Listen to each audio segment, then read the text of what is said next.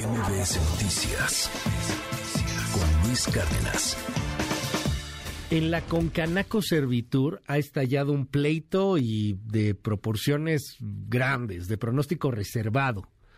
Vamos a platicar con Mario Maldonado, una de las plumas económicas y políticas más influyentes en este país. Te mando un abrazo, querido Mario. ¿Cómo estás? Bonito día.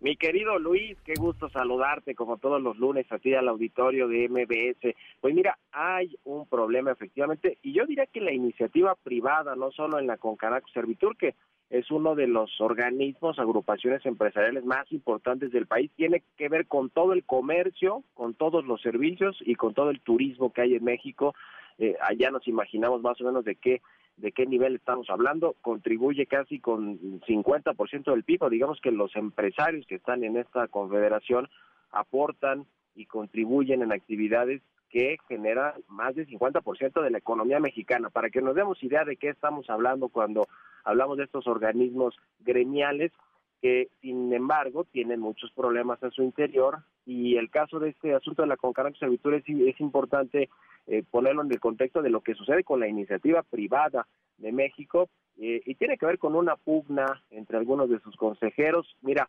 este próximo jueves estaba planeada una reelección del actual presidente de la Concanaco Servitur, de Héctor Tejada, eh, y bueno, pues estaba, digamos, ya, ya, ya, se había convocado a la votación y todo parecía que iba a ser pues una reelección para su tercer periodo al frente de la Concanaco, pero resulta que días antes pues se inhabilitaron a tres consejeros eh, importantes de esta organización, a Javier Saldívar, que es el coordinador regional de toda la Concanaco Servitur, también a, Rafael Sánchez Evadua, que es vicepresidente de salud, y al, y al eh, ni más ni más ni menos que al, al eh, consejero eh, a uno de los consejeros de la presidencia, pues, ¿no? Es decir, tres importantes consejeros los inhabilitaron eh, porque habían pedido una auditoría a la, a la, al ejercicio de este último año de Héctor Tejada y resulta que pues después eh, no, no, no les dieron esa auditoría, pero además pues les iniciaron procesos dentro de la Concanaco y los inhabilitaron por poco más de un año y medio y, y además pues no podrían votar en este próximo eh, jueves, ¿no? En la, la votación para elegir al nuevo presidente. Lo que sucedió es que se ampararon estos consejeros y resulta que ahora, eh, pues eh, después de estos amparos, se, se dejó en, en un impasse esta elección del próximo jueves, es decir, el, una jueza de, materia administrativa de la Ciudad de México, pues determinó que sí tenían razones o, o sustento para poner este amparo y entonces pues se puso en vilo ahora la reelección de Héctor de Héctor Tejada como como presidente de la Concagua Servitur para un tercer periodo y también pues se le restituyen sus sus eh, cargos a estos tres consejeros, es decir, hay un pleito que pues sí pone en riesgo, sin duda alguna, el funcionamiento de una cámara o de una confederación pues muy importante para para el, empresariado mexicano y sobre todo para los pequeños negocios porque ahí están en, el, en los restaurantes, en el turismo, en eh, por, ejemplo en todo, todo el comercio al, al, al por menor pues están muchísimos empresarios. Y ahí hay un gran problema eh, pues si no se ponen de acuerdo y sobre todo que no tengan liderazgo. Bueno si hay un liderazgo se llama Héctor Tejada pero quieren reelegirlo y nomás pues no le sale. Y a todo esto se suma lo que ya habíamos platicado aquí en tu espacio con el auditorio Luis que hay un problema con la Canacintra que es la Cámara de la Transformación que también pues es la que agrupa a muchos industriales que, no, no ha pagado, eh, digamos, unas cuotas que le debe al Consejo Coordinador Empresarial para ser parte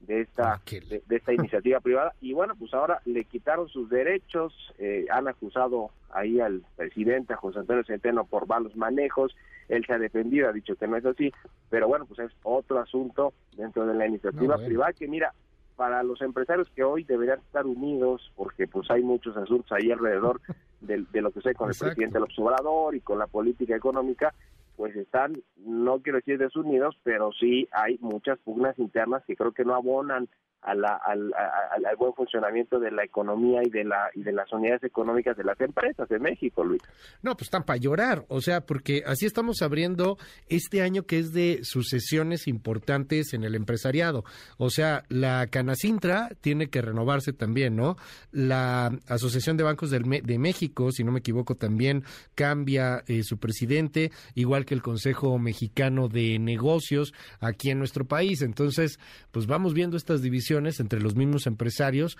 eh, clave también en la narrativa cuando hemos visto empresarios y liderazgos que van más hacia atender puentes y empresarios y, liderazgos que van más hacia romper con un gobierno claramente antiempresarial, pero pues internamente se están metiendo estas patadas debajo de la mesa, pues va a estar bonito. No, es, muy delicado, sobre todo cuando vienen, eh, lo, bien, lo dice Luis, las reelecciones o las elecciones de nuevos presidentes de estos organismos. Eh, ahora en marzo, por ejemplo, cambia la Concanaco, la, Coparmex, la Asociación de Seguros, el Consejo Nacional Agropecuario, la Concamín, el Consejo Mexicano de Negocios, la Asociación de Bancos de México, tienen relevos en sus presidencias. La mayoría de estos eh, eh, funcionarios que llegan a ser los liderazgos de cada una de las organizaciones empresariales se reeligen por dos o tres periodos eh, y es normal, digamos, ¿no? Pero eh, donde sí va a haber ya cambios, eh, porque ya cumplieron sus tres periodos, es en el Consejo Mexicano de Negocios, que es donde están los ricos, los ultra ricos, los, los multimillonarios. Eh, se va Antonio del Valle y llega Rolando Vega a partir ya del 23 de febrero próximo y también donde va, va a haber cambios es en la Asociación de Bancos de México, que se va Daniel Becker y llega Julio Carranza, que es un presidente de, de un banco, de Bancopel. Entonces,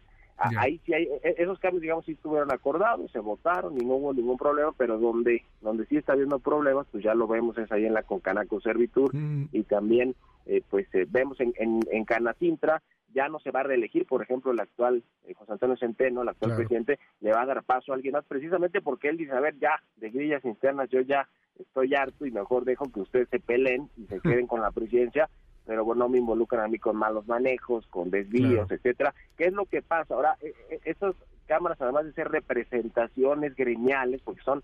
son los que van con el presidente, los que van con el Poder Judicial o, con, con los legisladores, es decir, además hacen esta interlocución con otros poderes y con otros grupos de poder práctico. Eh, además de ser eso, tienen presupuestos y todas, todos los agremiados dan cuotas para que se mantengan todos estos organismos gremiales, entonces cuando llega el presidente con su tesorero, con toda su estructura, pues entonces siempre vienen revisiones auditorias y cuando las cosas no salen bien, pues entonces hay este tipo de pleitos. Es decir, eh, eh, el asunto es que ahora se ventilan, porque antes seguro, está, seguro había este tipo de pleitos, pero ahora eh, pues se hacen más públicos y eso pues hacia afuera de la iniciativa privada lo habla muy bien, porque entonces imagínate lo que piensan el, presidente, los legisladores, el Poder Judicial, y otros poderes tácticos a los que a los que buscan con los que buscan tener interlocución. Pues, pues estar en un pleito interno traer un desastre interno pues así eh, quieren venir a acordar con nosotros pues está más complicado. Es decir creo yo que muestra a una iniciativa privada